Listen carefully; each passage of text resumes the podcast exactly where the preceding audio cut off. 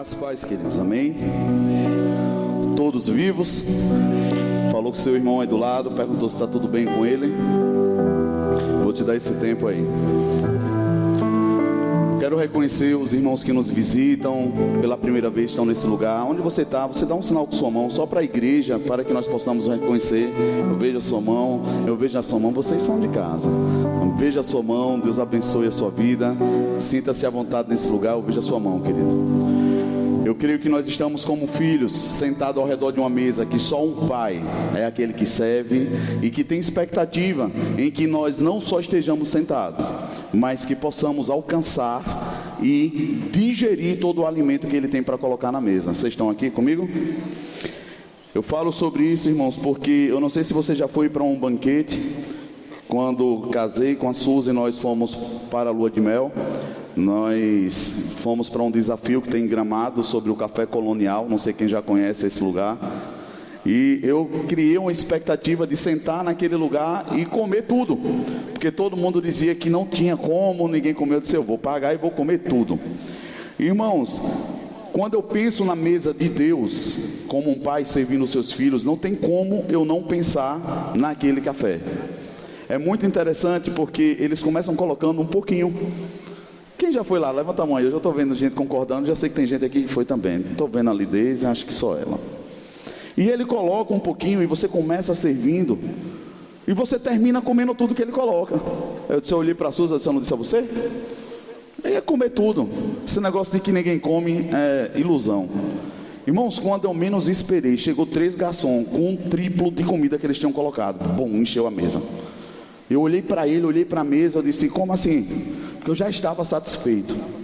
Mas sendo que a proposta deles era nos mostrar como os reis eram alimentados. Quando se fala sobre uma mesa farta, quando se fala sobre você ser suprido em abundância, às vezes nós não conseguimos alcançar até viver uma experiência.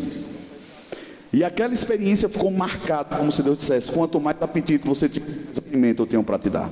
Quanto mais você precisar, mais eu tenho para te estender. Agora você tem que saber que é só desta mesa que você precisa comer. Vocês estão aqui? Muitas vezes nós buscamos fora de restaurantes, talvez colocando assim como Deus pudesse nos ensinar didaticamente, onde Ele diz: aqui você pode comer. Mas nós achamos que dali não vai sair um alimento que eu quero. E nós nos antecipamos buscando em outras mesas aquilo que nós desejamos, achando que Deus está aquém do nosso desejo e da nossa necessidade. Eu não sei para quem Deus está falando isso, irmãos. Mas se você discernir que na mesa do Senhor tem o que você precisa, não só em abundância, como em diversidade, você vai aprender a ficar sentado nessa mesa e não buscar em outros locais. Amém. Glória a Deus. Irmãos, a palavra de hoje que o Pai tem colocado em meu coração é algo que eu ministrei para os Strongs no início do ano, em janeiro, sobre a batalha do real versus o ideal. E hoje, cada vez mais, eu vejo como isso tem sido perceptível no nosso meio. As pessoas, elas, por não conseguirem viver aquilo que Deus tem como ideal para suas vidas, elas começam a fantasiar, buscando coisas e fugindo de coisas para se sentirem aceitas em si mesmo e viver, né, aquilo que ela consegue se encaixar e chama aquilo dali de seu mundinho perfeito e está tudo bem. E você pergunta a pessoa está bem? A pessoa está tudo bem, está tudo maravilhoso.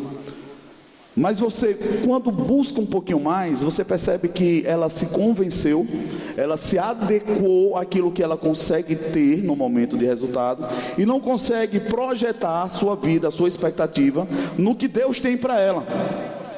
Ela não consegue acessar a possibilidade de que Deus tenha um plano perfeito, ideal, para cada um de nós e para as nossas famílias. E aí nós vamos nos adequando.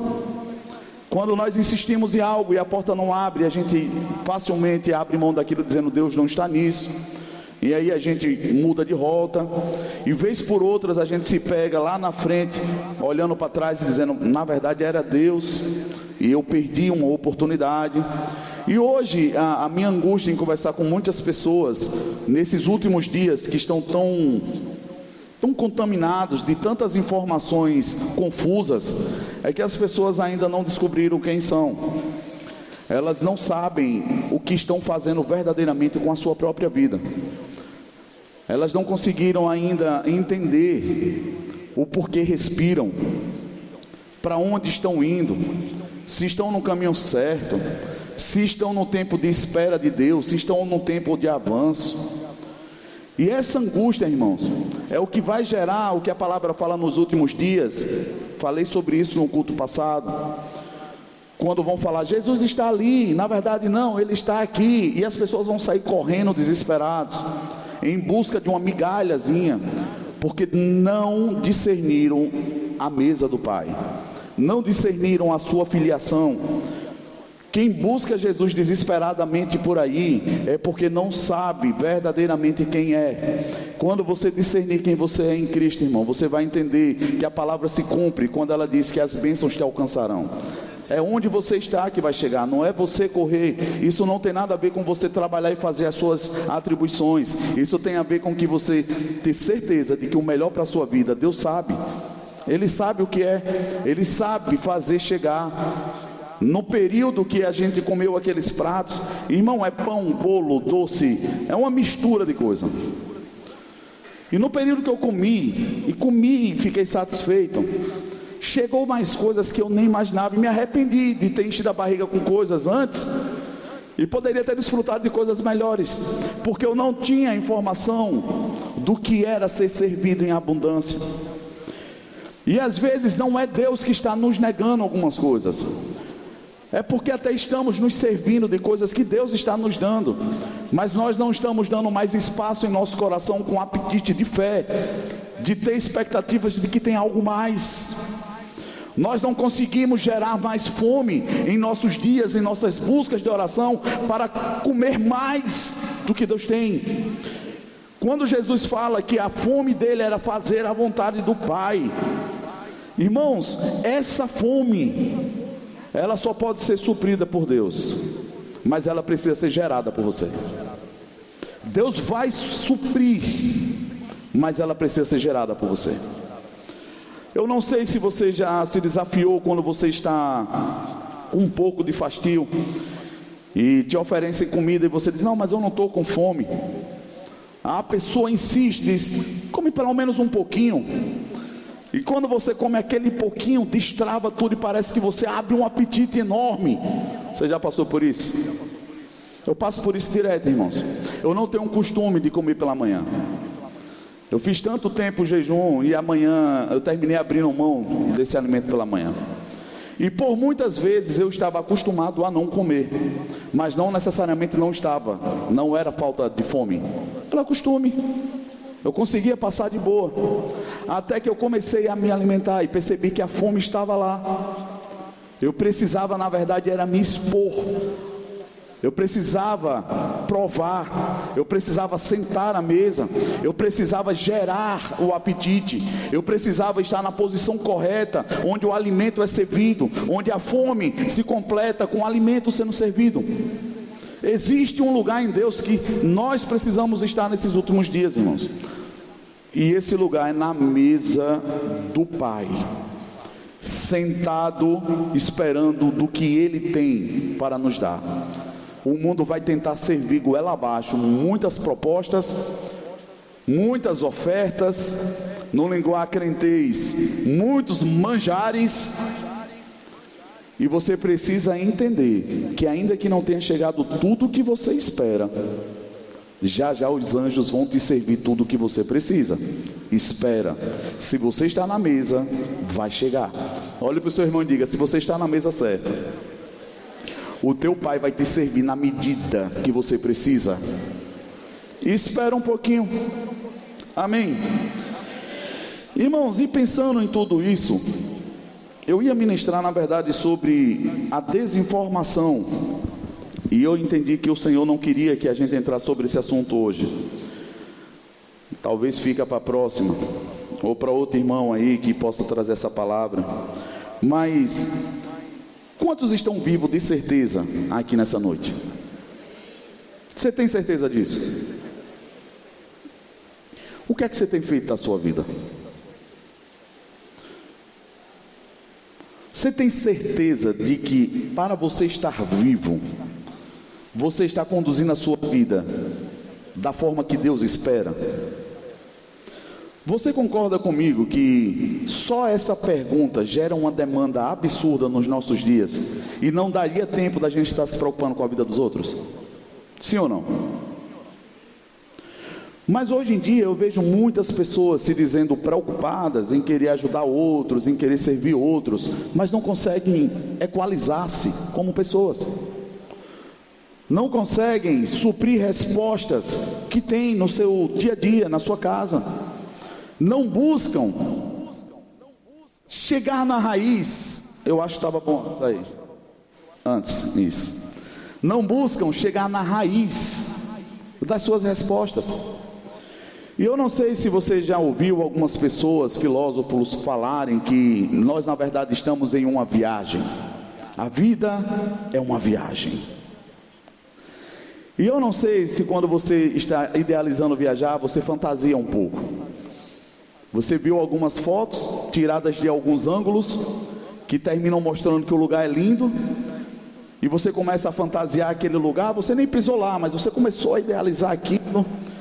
Irmãos, eu já me frustrei tanto com essas coisas. Porque se tem um povo que é perito em tirar foto, é esse povo que trabalha para hotel, para pousada. Rapaz, eles fazem mágica. Eles botam as posições que os lugares ficam lindos. E quando você chega lá, diz: Não, não era isso que estava na foto, não. E você percebe que eles conseguem idealizar um negócio, fazer um negócio que você viaja naquilo. E quando você chega lá, bate aquela frustração de dizer assim: Meu Deus, eu paguei por isso. E hoje nós vemos isso aí acontecer o tempo todo. Pessoas vendendo propostas, fazendo anúncios de tantas coisas, e nós pagando o preço, nos frustrando, pagando o preço, nos frustrando. Eu não consigo comprar por internet, eu tenho dificuldade, eu ainda sou arcaico. Eu gosto daquele negócio de saber onde eu comprei para poder se dar errado devolver. Mas quem compra tem uma facilidade de dizer, não, se veio errado eu devolvo, estorna e vai, aquela coisa todinha. E eu já fico preocupado de se eu tiver que falar com alguém, como é que vai falar? Essa pessoa está lá longe me respondendo e não me mandar uma mensagem. E toda essa angústia, irmão, se você não tiver cuidado, são fugas que nós vamos encontrando na nossa vida, de satisfazer desejos, de querer comprar, de querer consumir, de querer fugir da nossa realidade. E quando você não está satisfeito em si, você vai buscar demandas que te satisfaçam. São os docinhos para os ansiosos. A pessoa não está com fome, mas ela está desesperadamente achando que está com fome. Tem que ter um docinho, tem que ter aquele negocinho, tem que ter aquela sobremesazinha. E, e a gente vai levando a nossa vida desse jeito parece que nunca estamos satisfeitos. Parece que a gente não supre a nossa necessidade. Parece que a gente não consegue realmente chegar e dizer: Eu descanso no Senhor, eu espero no Senhor, Ele me satisfaz. E ponto. Eu tenho percebido que temos tido dificuldade de falar sobre isso. E mais uma vez eu reforço: tem um versículo na Bíblia que fala: Quando o filho do homem vier, ele encontrará fé na terra. Irmão, parece loucura a gente observar esse texto, esse versículo fora de um contexto, porque tanta gente pregando por aí por fora, a gente tem a expectativa de que tem muito mais gente crendo.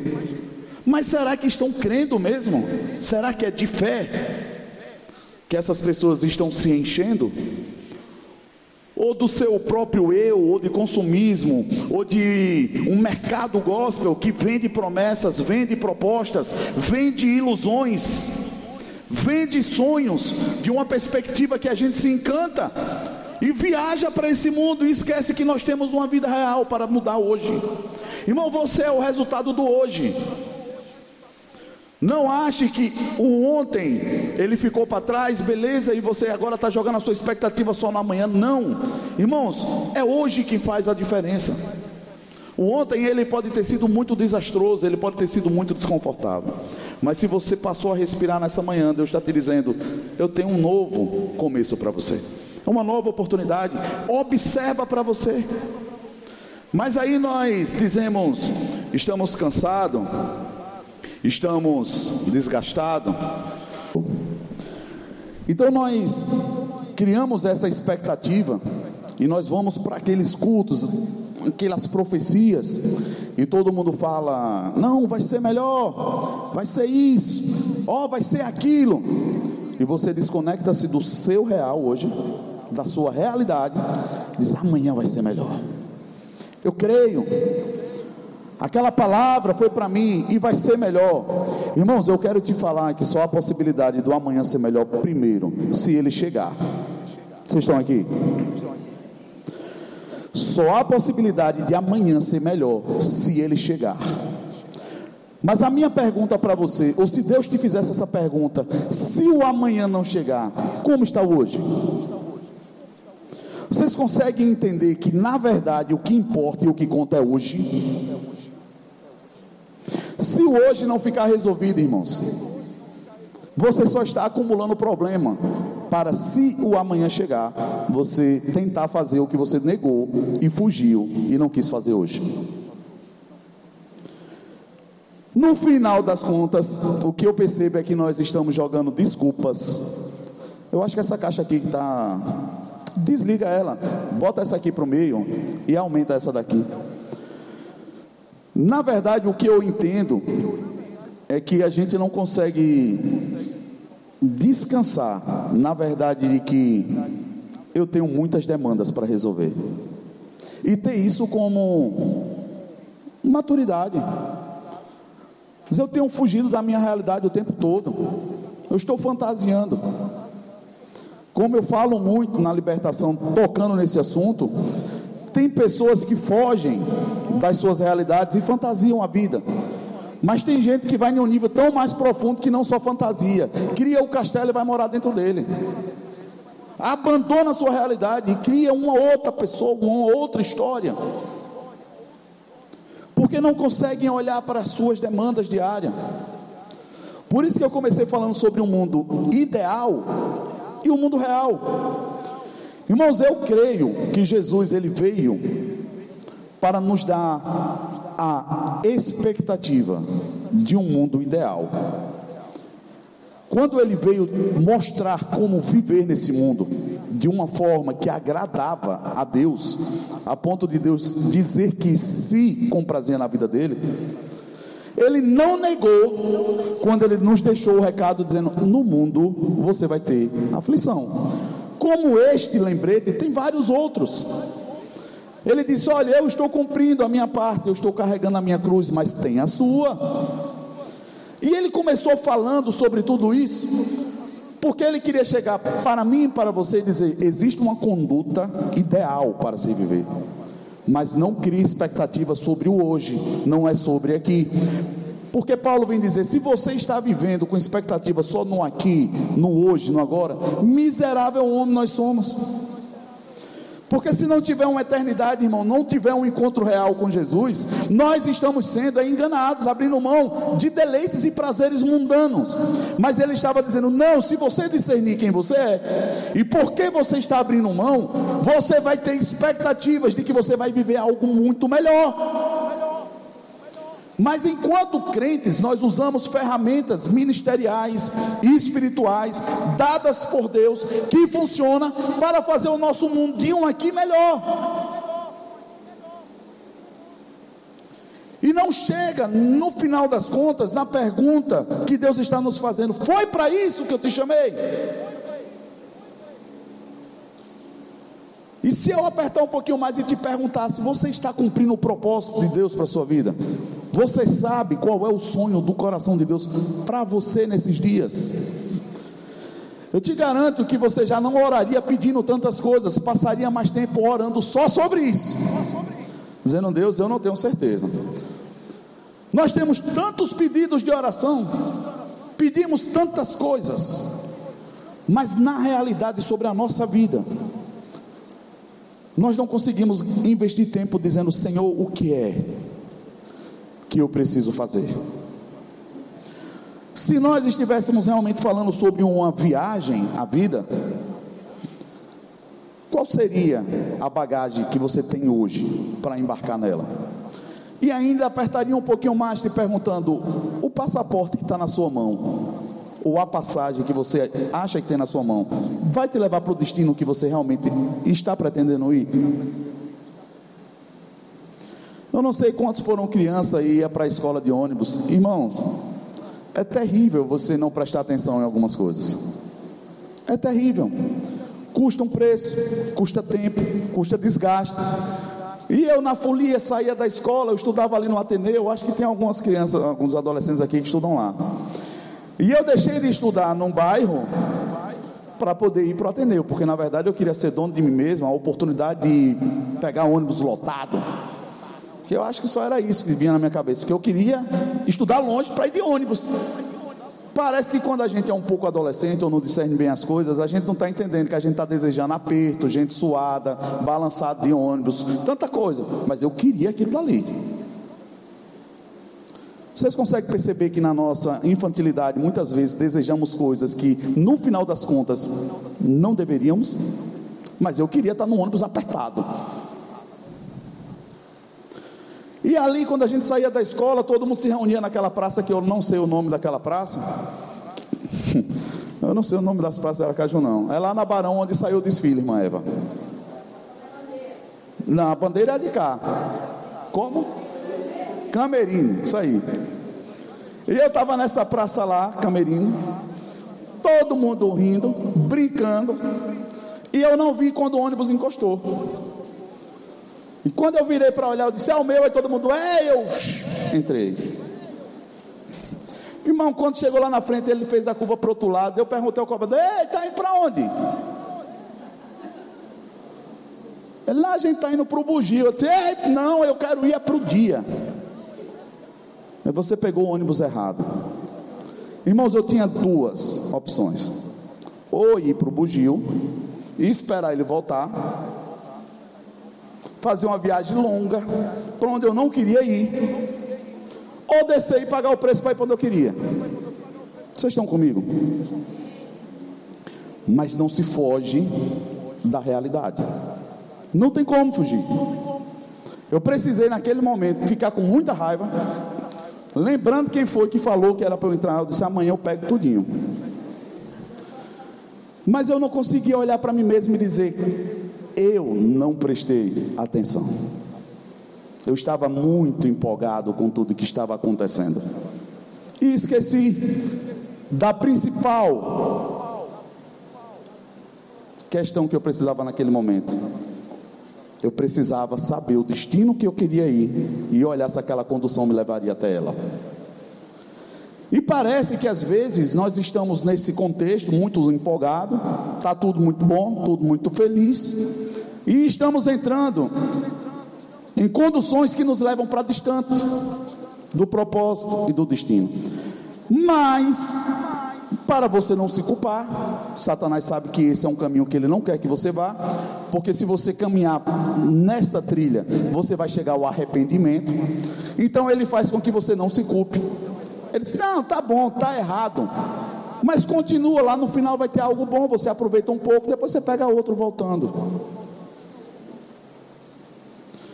Ele sabe que ele não precisa trabalhar muito hoje no meio do cristão para desviá-lo. É só ele fazer ele perder tempo. É só ele aumentar as demandas. E isso, irmãos, não é uma estratégia de hoje. Ele sempre fez isso. Desde a saída do povo do Egito, você vai ver que a estratégia é a mesma. Quando começa a luta, o diálogo de Moisés com Faraó, deixa o povo ir adorar. Ele disse: Não, adora aqui. Ele disse: Não, tem que ser uma viagem de três dias no deserto. Ele disse: Não, adora aqui. Ou seja, Satanás está dizendo bem assim: Não tem problema de você adorar, desde que você esteja no meu território. Vocês estão aqui, irmãos? É muito sério o que eu estou falando.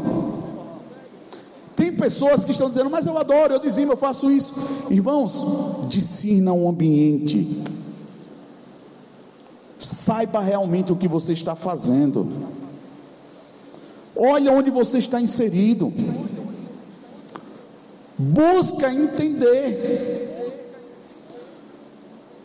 Como Deus vai nos disciplinar, como um pai que disciplina filhos, para vivermos o ideal dele, se nós não sabemos nem o que é real na nossa vida? Eu já falei essa triste história de um aconselhamento, quando um pastor dividiu isso com a gente, conversando. E chegou uma mulher, ele ia pregar, disse: Pastor, o senhor precisa parar agora e, e falar comigo. Eu preciso de um conselho. Ele, irmã, senta, assiste o culto. Eu vou precisar pregar agora. No final, se Deus não tiver falado com você na palavra, a gente senta e conversa. Pastor, você não está entendendo, não é muito problema, tem que ser agora, senão eu vou me matar. E ele olhou e disse: Nossa, então tá, vou te dar 10 minutos. E ele sentou, puxou a cadeira, disse: Fala. Ela, pastor, você não está entendendo, são muitos problemas. Ele disse: Não, já entendi, você disse que é muito problema. Fala, nós temos pouco tempo. Ela, mas são tantos problemas que eu não sei nem por onde começar. Irmão, como assim a pessoa está tão desesperada que precisa ser tão urgente e não sabe nem por onde começar? Vocês estão aqui, irmãos? Parece que a pessoa está viciada em ter problemas, em tanta coisa, e o que ela está dizendo é: me dê atenção. Ela não consegue simplesmente dizer: Eu estou angustiada. Eu preciso desabafar. Eu não tenho ninguém que me ouça. Eu quero ser escutada. Eu quero que você me diga alguma coisa. Eu quero que você não fale nada. As pessoas não sabem falar o que querem. E quem não sabe falar o que quer e chora é criança. Irmão, se tem uma coisa que eu acho agoniante. Miguel está chegando. Rapaz, é mãe, mãe, Deus deu uma graça sobrenatural, irmão. Porque quando o menino começa a chorar no braço do pai, e ele fica desesperado olhando, e tenta balançar, e você não sabe se ele está com sede, se ele está com fome, se ele está com calor. A mãe olha e diz: Não, é só a fralda. E você olha assim: Como assim ela viu isso? Irmãos, entenda que se você não se entregar ao cuidado de Deus, você pode estar se entregando ao cuidado de pessoas que não sabem o que você precisa. E você está chorando, esperneando, desesperado, e ele dizendo: é fralda, mas não é. É sede, mas não é. É fome, mas não é. Uma criança ela só vai ser bem cuidada se tiver quem ame cuidando dela. Você pode entregar para pessoas que fazem tarefas bem feitas, mas discernir e ligar-se com a pessoa só quem ama. No olhar, às vezes não é nada, era só olhar e dizer bem assim: ah, a mamãe está aqui. Acabou. E essa mulher está na angústia, dizendo que precisa ser escutada, tem tanto problema, mas não sabe por onde começar. Tá, não vamos apertar tanto, não, então vamos dizer que ela só fez acumular muita coisa e ela está com dificuldade, então. Você tem resposta para tudo que você tem passado? As angústias, as dificuldades. Irmãos, eu decidi ser crente quando Deus me respondeu o que ninguém conseguia me responder. Eu tinha uma angústia tão gigante dentro do meu coração, irmão, que me destruía todo dia. E eu vivia em festas, vivia em farras, não faltava oportunidades de estar em lugares bons, bonitos, caros. Viajei o Brasil todo, fiz tanta coisa, mas aqui dentro me corroía. Quando acabava as turnês, que eu lembrava, vou voltar para casa, o desespero batia, a ansiedade vinha lá em cima porque era como se o relógio tivesse tocado, a abóbora vai se transformar de novo, e aquela situação começa a desesperar. E a primeira pergunta que eu fazia é quando é que vai ter viagem de novo, como é que está a agenda. E eu já jogava a expectativa de eu estou voltando para casa, mas tal dia eu vou viajar e está tudo normal e eu volto a viver de novo. Vocês estão aqui, irmãos? Talvez isso responda porque nós chegamos na igreja, adoramos, buscamos e em determinado momento o Espírito Santo pega junto com a gente, a coisa começa a fluir. Mas quando a gente lembra que o culto está acabando, que a gente está bem, a gente passa da porta, a coisa desanda. A gente já não consegue mais lidar com aquela atmosfera, porque agora nós precisamos ser responsáveis e maduros para levar a atmosfera daqui para casa. E como é que faz isso? Como você lida com isso? Como você vai mudar e estabelecer o que Deus quer lá? Senão nós vamos viver dizendo: liga para o pastor, liga para fulano, liga para cicrano. Não, quando chegar no culto eu resolvo. Porque a gente não acredita que Deus tem uma mesa para servir no nosso quarto se nós o buscarmos como Pai. Isso, irmão, é muito sutil. E eu não gostaria que você se manifestasse. Fica quieto, do jeito que está. Ninguém vai perceber. Mas você vai ver que é assim. Nós não conseguimos fazer os marabralismos em casa que fazemos na igreja. Na hora do louvor, da adoração. Aqui funciona, lá não. Porque nós estamos em busca de fuga, não de respostas. E eu queria te desafiar a pensar de uma forma inteligente o que você precisa resolver hoje. Tem um projeto que eu tinha dado há um ano atrás para o pessoal que estava começando o evangelismo. E eu lembrei, Wellington, esses dias, e até coloquei na minha planilha para a gente conversar na reunião de liderança. O nome do projeto é Ame um pouco mais. É um projeto que nós vamos para a rua, para os sinais. Você lembra desse projeto? Deus colocou no meu coração que as pessoas precisam ser conectadas com hoje. E eu não estou falando nem de crentes, eu estou falando de pessoas, ser humano. E a gente vai parar no sinal e vai chegar para elas, ou fazer visitas em casa, e perguntar como é que está a vida dela, como é que está a situação. E perguntar se tem pessoas no coração dela que precisam ser liberadas em perdão. Vocês estão aqui? E se elas precisam de ajuda? E nós vamos orar, encorajar que ela tome uma atitude em conserto. Irmão, não adianta buscar Deus. Não adianta você ficar nesse anseio por Deus se você não tem força moral de mudar a ponto de perdoar pessoas. Quando nós vamos começar falando sobre o Pai Nosso, é perdoai as nossas ofensas, assim como, assim como o quê? Vem aqui, minha filha, acho que a igreja não sabe não. Fala aqui no microfone para a igreja saber. Vem cá, Iago. Vem cá, filho, rapidinho. Perdoar nossas ofensas como? O quê? A oração fala: perdoai as nossas ofensas, assim como outros, assim como nós perdoamos as dos outros. Perdoar as nossas ofensas, assim como nós temos perdoado os outros, irmãos. É uma oração que eu acho que a gente deveria pensar se a gente consegue fazer ou se deveria estar fazendo. Vocês estão comigo? Se a gente não consegue alinhar isso, irmãos, as demandas do nosso coração, amarguras, falta de perdão, como eu vou chegar para Deus de coração aberto, com segurança e certeza? Entenda por que, que as pessoas não fazem. Porque elas, na verdade, não querem entender apenas o perdão. Elas querem perdoar ou pedir perdão, desde que o resultado seja o que ela quer. Eu te perdoo. Mas tem que ser assim. Nunca é, eu te perdoo e está tudo bem, irmão.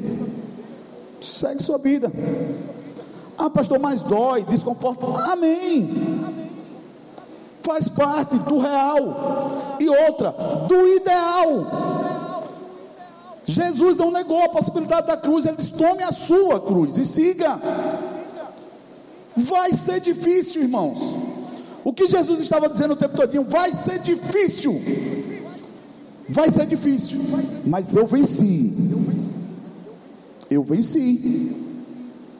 Faça a sua parte. E eu vejo cada vez mais as pessoas se distanciando da sua realidade, que para aconselhar a pessoa, primeiro, em vez de você pedir que ela se apresente, você apresenta ela a si mesmo. Olha, você é essa pessoa, seu nome é tal. Para poder a gente aconselhar uma pessoa, primeiro a gente pergunta o que é que você precisa, o que é que Deus pode fazer. Mas as pessoas não sabem. As pessoas não conseguem linkar os seus traumas com as dificuldades que vivem no hoje. Porque cada vez mais tem pessoas caladas, tem pessoas mentindo e fantasiando. E o Instagram é um prato cheio para isso, de foto todo dia, de sorriso lindo, de frases lindas. Quando você encontra a pessoa no mesmo dia, você olha assim e diz assim: Ué, não é aquela que estava agora na foto e a pessoa já está em desespero, descabelada. Não, mas é porque hoje não acordei bem e postou por quê? Você não consegue conectar-se mais com verdade. Você não sabe se a pessoa é a figurinha do Instagram, quando você encontra ela, quem é o personagem que veio para o culto.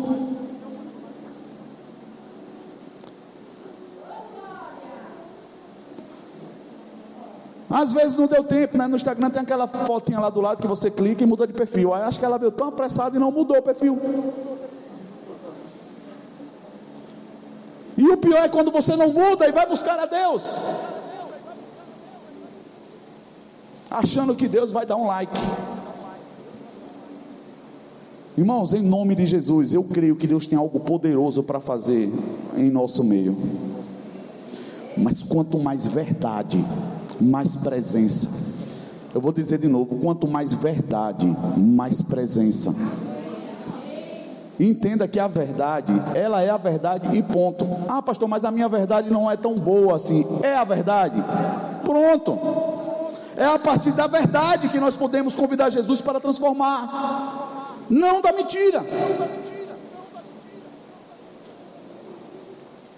Ou seja, venha cultuar sendo quem você é, para que aqui haja a possibilidade de uma transformação.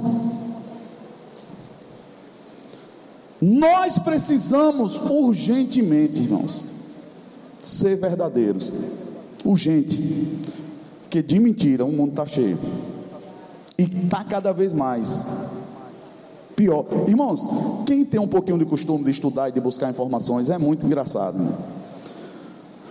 Porque a pessoa começa mentindo sobre ela mesma. No terceiro, no quarto capítulo dela, lá você vai ver que ela desfaz tudo que ela falou dela de cima. E você vai ver naquela história e assim: não, não, é brincadeira. Porque a Bíblia fala que as coisas espirituais só podem ser discernidas espiritualmente, irmãos. Entenda uma coisa: não tem como mentir o tempo todo. Não tem como a palavra fala que o que está em oculto vai ser revelado. Chega uma hora que você mesmo entrega. Melhor entregar logo. Porque a gente não tem coragem de entregar logo.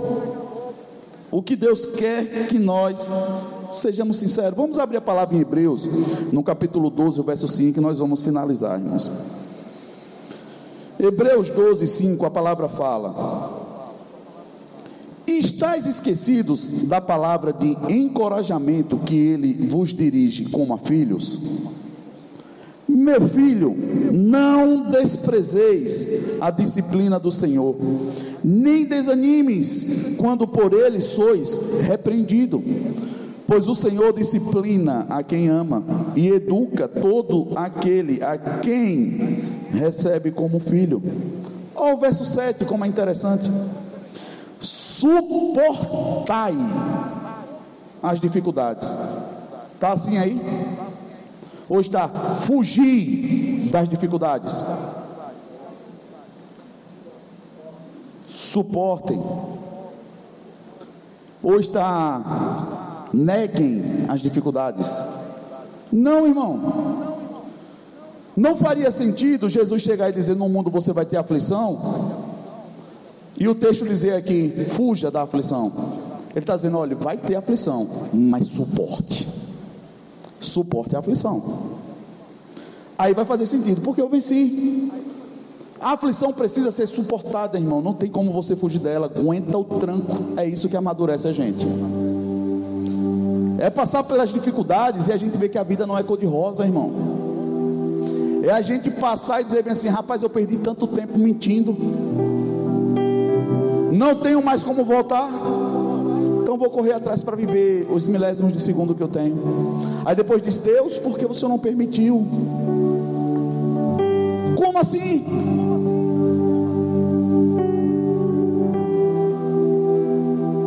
Finalizando, suportai as dificuldades, aceitando-as como disciplina.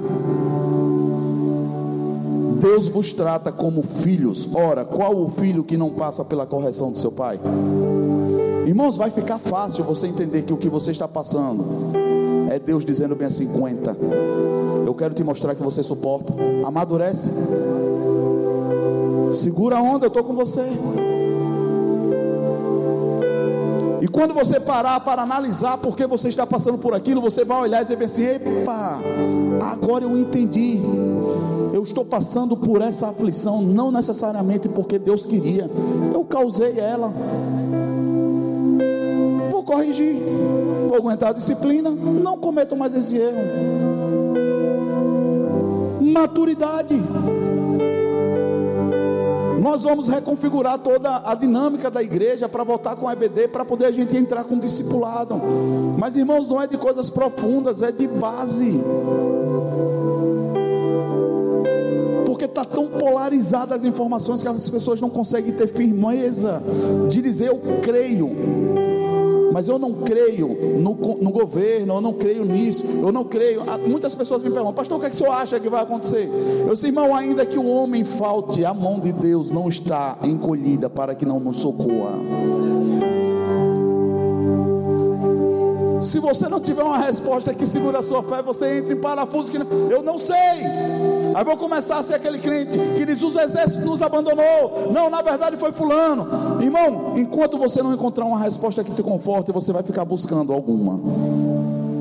Você vai buscar culpado, você vai buscar justificativa, e Deus está ali esperando. Ei, eu tenho uma resposta.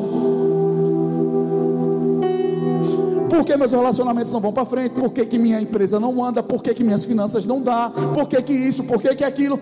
Tem resposta, irmão. Tem porque Deus ele não nega a si mesmo. Ele diria que nós, em Sua palavra, se obedecer, nós comeríamos o melhor da terra.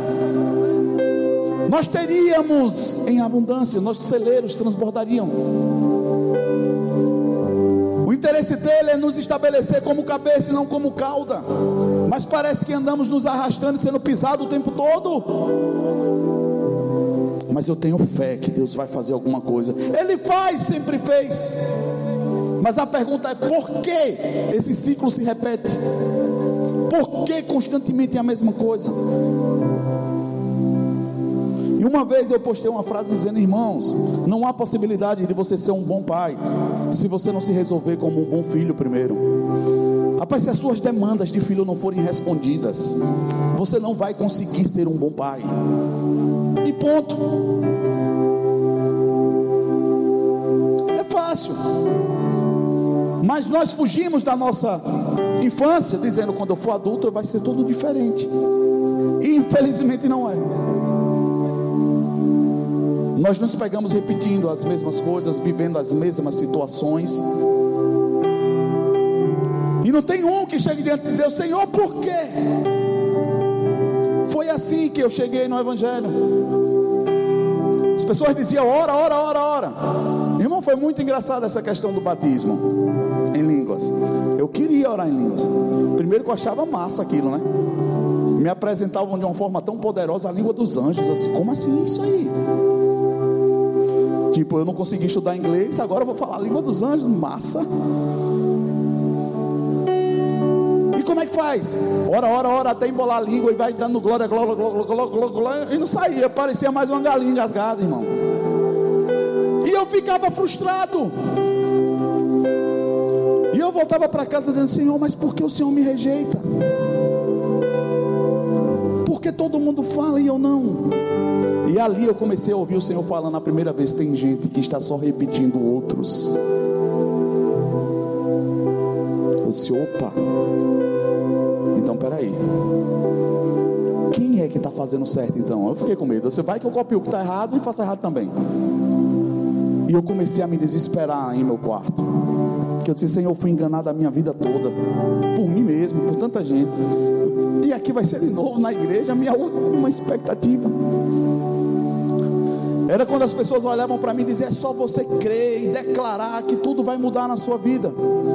Irmão, eu chegava no final das contas achando que eu não estava era crendo, porque falando eu estava, mas não mudava. Se tem alguma coisa errada de novo. Eu sempre tive esse desconforto, irmão, com aquilo que não funciona. Foi essa inquietude que me levou a um encontro com Deus verdadeiramente. Irmãos, quando eu cheguei em Deus, na verdade, era como se Deus estivesse com um espelho, escondendo o rosto dele, dizendo. E eu olhei e disse assim: Não, eu vim encontrar Deus, não a mim mesmo. Eu disse assim: Você só chega verdadeiramente em mim se você se enfrentar primeiro.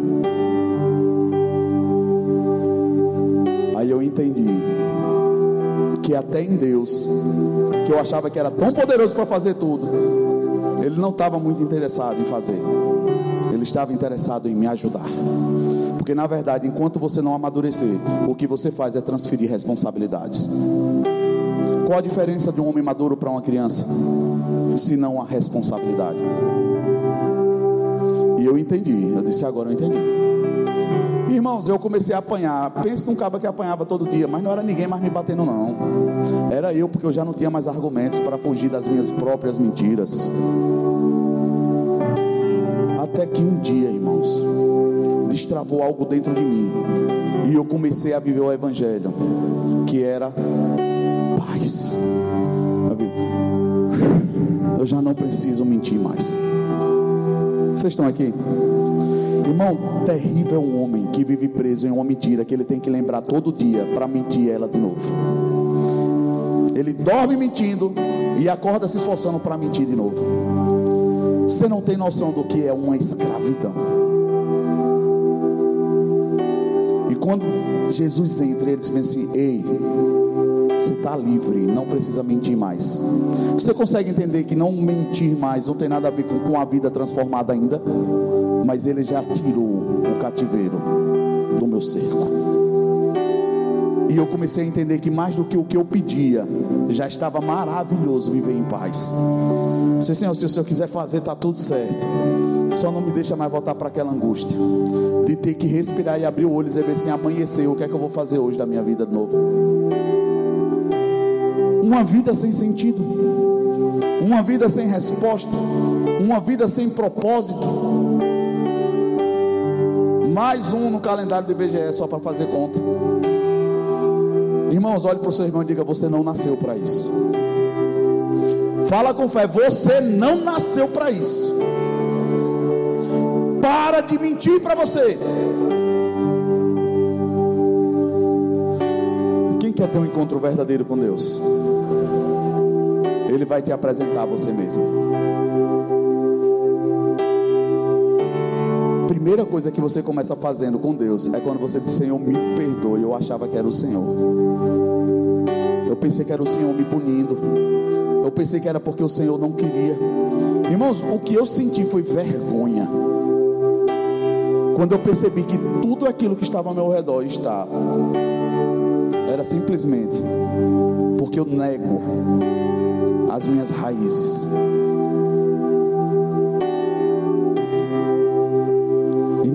Você nega, lembre dessa frase, você vai fantasiar. Você vai achar que aquilo não está acontecendo, não estão falando de você. E não amadurece. Eu comecei a falar para pessoas esses dias que muita gente quer ter opinião, sim ou não? Todo mundo quer dar opinião. O povo está que nem aquela mulher do início da pregação. Eu tenho muita coisa. E todo mundo fala, todo mundo fala. Irmãos, eu tenho percebido que o maior desgaste de líderes na igreja é lidar com demandas de pessoas que não querem transformação, só querem falar. Aí você se envolve naquilo, você quer dar resposta, você se desgasta, mas você não para para analisar a pessoa e dizer bem assim: rapaz, ela não está tendo atitude correspondente ao que ela diz querer. Aí nós nos sentimos Jesus nessa hora, mas nós não podemos abandonar, temos que amar, Irmãos, amar é diferente de você virar as costas e ir embora. Jesus está dizendo: vira as costas, você não quer receber, tira a, a, a poeira dos pés e vai embora. Porque você pode amar orando, você pode amar distante. Sim ou não, irmãos? Sim ou não, irmãos? Pode.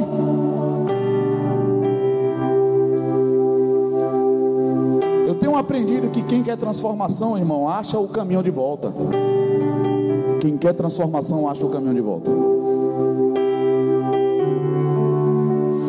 Quando meu pastor conversou comigo, ele falou bem assim: você escolhe ser pastor bombeiro ou ser um sacerdote segundo o Senhor.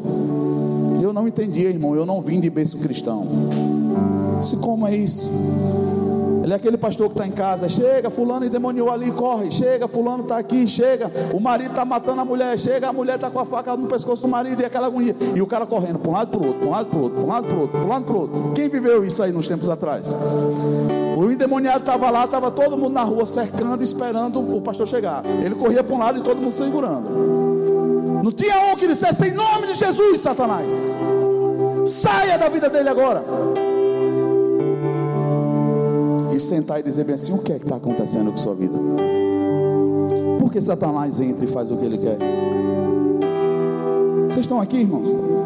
Não é sobre ter autoridade apenas para mandar sair. É você ser, segundo o coração de Deus, uma pessoa que conecta-se amor com as outras, a ponto de dizer: encara a tua vida, para de negociar, para de dar desculpa, para de fugir, para de ficar em passado, futuro, passado, futuro. Nunca alinha no presente. Sou assim por causa daquilo, mas amanhã vai ser bom. Sou assim por causa daquilo. E hoje? Cadê os crentes de hoje? Irmãos, a coisa mais fácil do mundo é você não lidar com a sua vida porque você não consegue lidar com a sua vida, você vai querer lidar com a vida dos outros. Uma pessoa que não consegue dominar a si mesmo, irmão, ele vai criar artifícios para querer dominar a vida dos outros. Uma pessoa bem resolvida como Jesus era afrontado toda hora. E ele de cabeça baixa olhava para cá. Ah, você é isso, você quem está dizendo. Mas a resposta de Jesus era assim: E o que é que você tem para falar? Ele sempre fazia uma pergunta: O que é que você quer que eu te responda? Jesus, tem misericórdia de mim. O que é que você quer que eu te faça? Essas perguntas, irmãos, conecta você com você mesmo. Se eu chegasse para você aqui agora e dissesse, ó, oh, Jesus logo cedo passou aí, deixou um anjo e esse anjo está com uma carta em branco. E você vai escrever três coisas. E na hora que você terminar de escrever, cada uma delas vai se manifestar. Como fosse o, o gênio da lâmpada. Irmão, pense em gente que ia estar frustrado amanhã. Porque ia colocar coisas agora dizendo que era importante, inclusive um hambúrguer. Estou com fome, hambúrguer for amanhã, vai dizer bem assim: Eita, eu poderia ter isso. Na verdade, não era isso. Vocês estão aqui, irmãos? A gente não sabe o que é que quer. A gente não sabe se a gente está com fome ou com sede.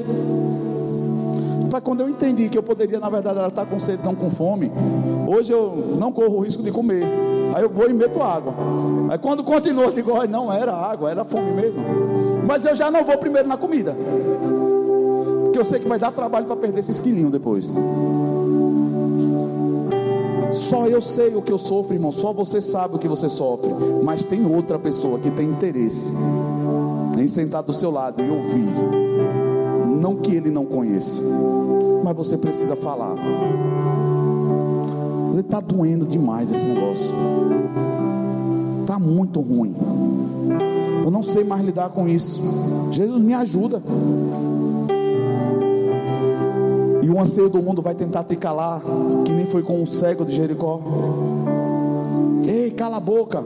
E ele gritava mais alto: Jesus, filho de Davi, tem misericórdia de mim. O povo, cala a boca.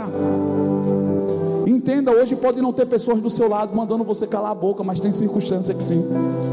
É quando você clama hoje e amanhã nada mudou e ela diz assim: cala a boca, não adianta orar. Não vai mudar. Você precisa entender que não é sobre quem está do seu lado, é quem está com você no seu coração. É quem é verdadeiramente aquele que toma conta do seu coração. Eu tenho recebido muitas palavras, irmãos, e percebido muitas coisas, inclusive pessoas maduras, equilibradas, que por tanto ouvir e conhecer, eu vi eles comunicando coisas um pouco angustiado. E eu parei e quis me angustiar também. Eu disse: opa, pera aí, o momento dele é o momento dele. Deus é Deus. Aqueles que confiam no Senhor serão como um monte de Sião. E eu tento colocar essa palavra no meu coração, irmãos, porque como pastor, a gente fica procurando ter informações, respostas. E eu paro de novo, Senhor, em nome de Jesus, que todo mundo me falte, mas não falte o Senhor, meu Pai. Não me deixa me enganar. Não é Satanás, irmão. Satanás ele só entra onde você permitiu entrar. Vocês estão aqui? Quem tem interesse verdadeiramente, sério mesmo, de viver algo novo em Deus? Vou te desafiar um pouquinho mais. O que seria algo novo? Seria algo novo? As contas pagas? Você não precisa de Deus para isso, irmão. Você precisa que alguém tenha dinheiro e possa lhe dar que é que você precisa como novo? Quer que eu te diga? É entender que não é só sobre dízimo quando a gente prega fala, dá as primícias ao Senhor. Aí todo mundo, ah, todo pastor quer pedir dinheiro, por isso que eu não prego palavra de oferta. Vocês já sabem desse dessa angústia que eu tenho sobre isso, irmão. É um trauma sarado que eu prefiro não militar com ele. Vai que arranca casquinha, né? Sei lá. Eu prefiro não dar palavra de oferta.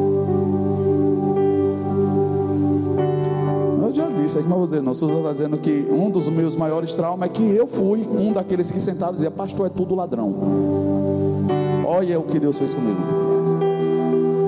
Então, assim, eu tenho um, meus percalços com essa palavra de oferta, porque eu não quero dificultar o irmão que está visitando a igreja e pega o pastor pedindo dinheiro, irmão. Vamos, vamos somar com a visão, irmão. Vamos fazer isso. Rapaz, o pastor só está pedindo dinheiro. Já falei isso, irmão. Eu sei como é isso aí, essa luta aí. Então eu prefiro evitar, para que quando eu pego o microfone, você não esteja com o ouvido limitado a me ouvir. Eu finalizo te encorajando a entender que o novo está associado à sua rotina mudar, você dando as primícias ao Senhor. Irmão, se você não dá suas primícias ao Senhor, Ele não precisa do resto. Entenda, irmão. Em nome de Jesus. Se você não deu as suas primícias hoje, ah, mas eu vou dar no final da tarde, no final do dia, ele até te ouviu, mas ele está te esperando amanhã. Esse amanhã eu vou dar ele a oportunidade de novo para ver. Quando passar a emoção,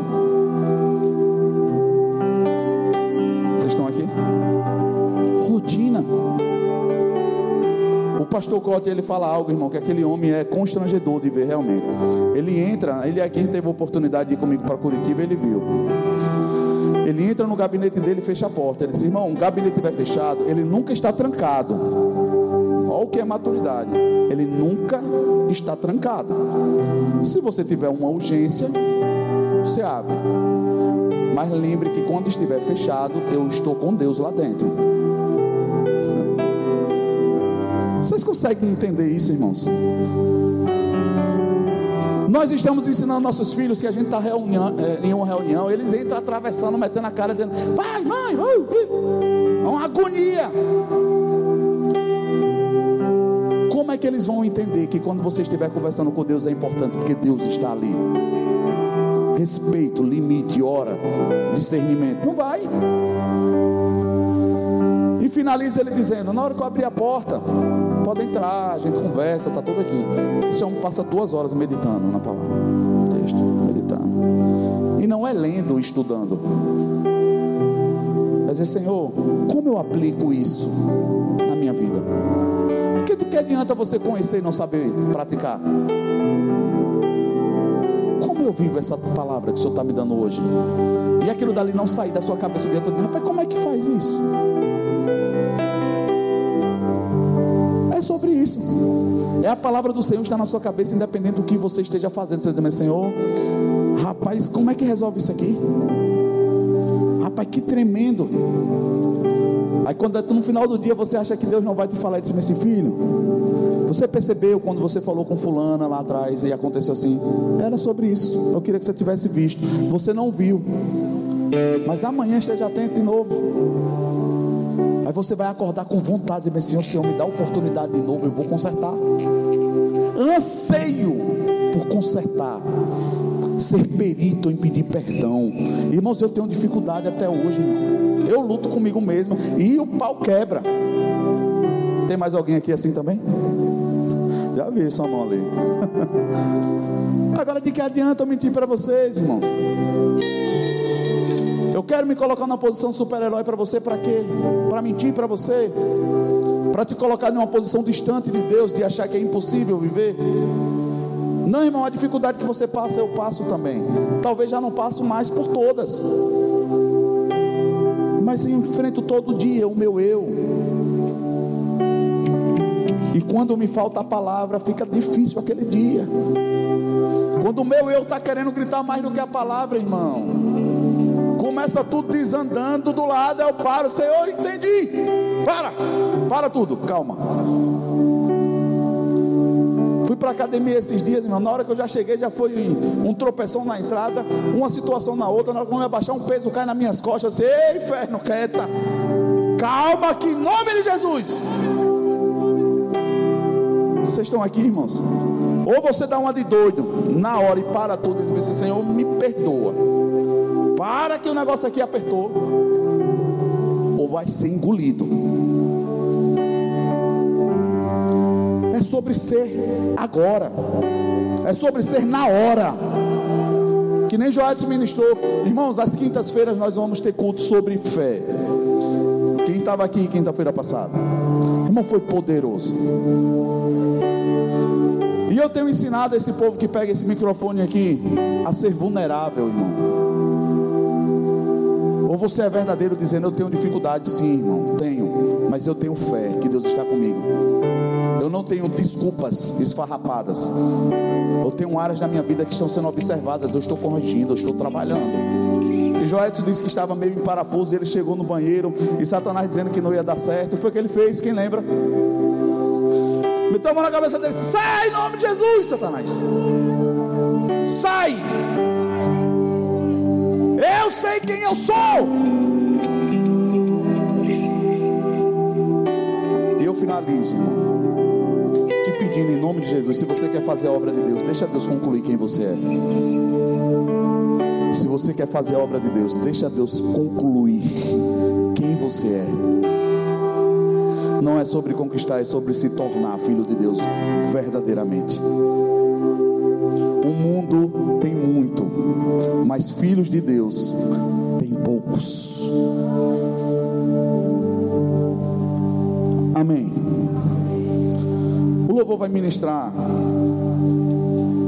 E eu queria que você se entender que deve fizesse uma confissão, irmão, não olha para quem está do seu lado e nem faz na cabeça assim, o senhor sabe, né? Não, abra a boca, que nem disse o louvor, abre a boca e profetiza. Você vai declarar, Pai, eu entendi. E o que você entendeu e é verdade no seu coração, você vai dizer a partir de hoje. Eu vou estar atento e posso errar até em outras coisas, mas nisso aqui não vai ser mais como antes. Eu estou atento. E você vai perceber que amanhã você vai abrir os olhos e vai dizer assim: Olha, enxerguei outra coisa. Senhor, eu estou vendo isso aqui agora. Estou atento. E no outro dia ele vai dizer: Olha para cá agora, vocês, estou vendo, estou atento. E quando você olhar, você está tão robusto que você já não vai estar mais dormindo, você vai estar atento. Dizer, Satanás, quando eu sentir o teu cheiro, eu te pego. E você vai começar a perceber que o que Deus quer é que você esteja atento.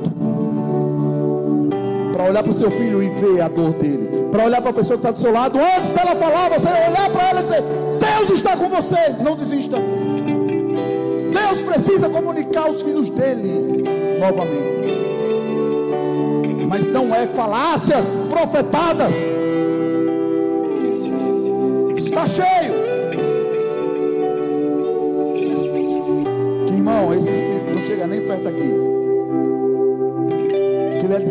Desmascarado. Jezabel, manipulação, profetada. Tem que ser desmascarado. Vocês estão entendendo? É assim. E para isso você precisa estar com o olho aberto na sua vida. E outra, não fica com vergonha dizendo não vou para casa. Quando a pessoa fala, é Deus na sua vida, não é não, irmão, você está mentindo. Tem nada a ver com Deus. Não receba essa palavra, não. É você ter coragem de dizer, está tudo errado na minha vida, mas eu tenho um Deus que a partir de hoje tem o meu coração por inteiro, então Ele vai me consertar. Eu não aceito que eu não sou nada. Eu não aceito que não vai dar certo. Eu não aceito mais. Coragem para assumir a sua vida. Irmãos, aí você vai ser instrumento para a vida de outros. Jesus só foi Jesus, irmãos quando ele mesmo descansou se ele era filho de Maria, filho de José, filho de Deus, e aquela agonia no meio do povo. Ele não é o filho de José, ele não é o filho, na verdade, de Maria. Quem é esse cara que ele fala e as coisas acontecem? Aí ele deixa bem claro quando Lázaro está morto. Ele disse: Pai, eu sei que o Senhor sempre me ouve, mas eu vou falar desse jeito para que todo mundo saiba. Lázaro vem para fora. Que é que ele estava dizendo? Irmãos, eu não tenho dúvida sobre a minha identidade. Vocês têm, eu vou deixar claro quem é o meu pai. Eu não preciso mostrar quem eu sou. Eu preciso mostrar para você quem é o meu pai. Quem não conhece o seu pai, nega a paternidade, quer fazer do seu eu um troféu. Não, irmão, é sobre paternidade, é sobre você mostrar Deus ao mundo. E se você sentir no seu coração que você precisa fazer uma confissão, faça. Não saia daqui pesado. Não saia daqui angustiado. Não deixe para fazer em casa. A atmosfera pode mudar quando você sair da porta. E você não tem coragem de mudar. Mas se você mudar aqui, o Espírito Santo pega com você lá fora. Amém.